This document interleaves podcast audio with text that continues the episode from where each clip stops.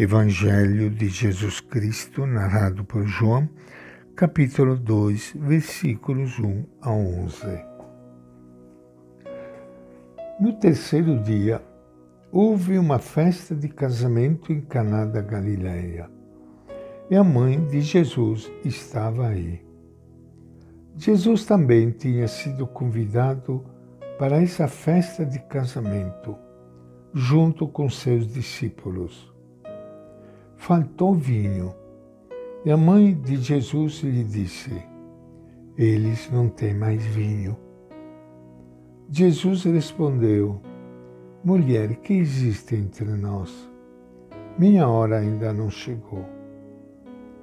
A mãe de Jesus disse aos que estavam servindo: Faça o que ele mandar.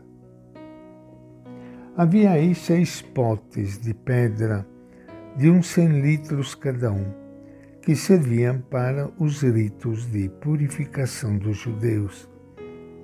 Jesus disse aos que serviam: Encham de água esses potes.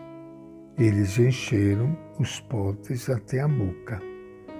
Depois, Jesus disse: Agora tire e leve ao mestre-sala. Então levaram ao mestre-sala. Este provou água transformada em vinho, sem saber de onde vinha. Os que serviam estavam sabendo, pois foram eles que tiraram a água. Então o mestre Sala chamou o noivo e disse: Todos servem primeiro vinho bom, e quando os convidados estão bêbados, servem o pior. Você, porém, guardou o vinho bom até agora. Foi assim, em Caná da Galileia, que Jesus começou seus sinais. Ele manifestou a sua glória e seus discípulos acreditaram nele. Esta é a palavra do Evangelho de João. É com grande alegria que iniciando hoje nosso encontro com o Evangelho de Jesus, Quero saudar e abraçar a todos vocês, irmãos e irmãs queridas, que estão me ouvindo neste momento. Hoje é dia de Nossa Senhora Aparecida. Que alegria! Que alegria podermos olhar para esta pequena imagem negra e ver nela o rosto de Maria, Mãe de Jesus, que aqui no Brasil se fez pequena junto com os pequenos, se fez negra junto com os irmãos e irmãs mais perseguidos e humilhados na época da escravidão, mas ainda perseguidos e humilhados, infelizmente, ainda hoje, por tanto racismo que ainda existe em nossa sociedade.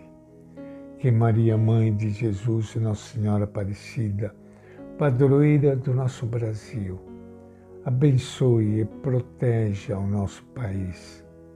Dê força a todo o povo brasileiro para mudar e transformar este Brasil num país mais justo, onde ninguém seja humilhado, seja excluído, seja marginalizado, mas um país novo, onde possa existir o amor, a solidariedade e a paz. Nossa Senhora Aparecida, rogai por nós.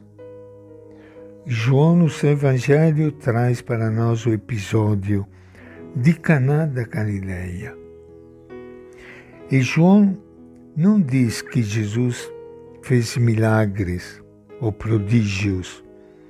Ele os chama sinais, porque são gestos que apontam para algo mais profundo do que pode ver os nossos olhos.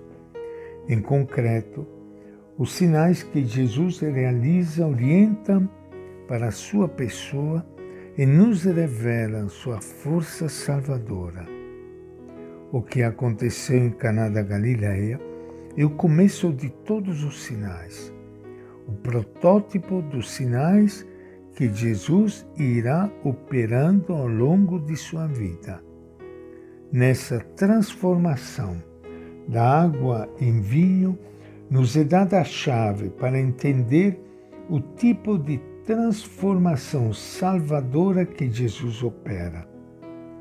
Tudo ocorre no cenário de um casamento, a festa humana por excelência, o símbolo mais expressivo do amor, a melhor imagem da tradição bíblica para evocar a comunhão definitiva de Deus com o ser humano.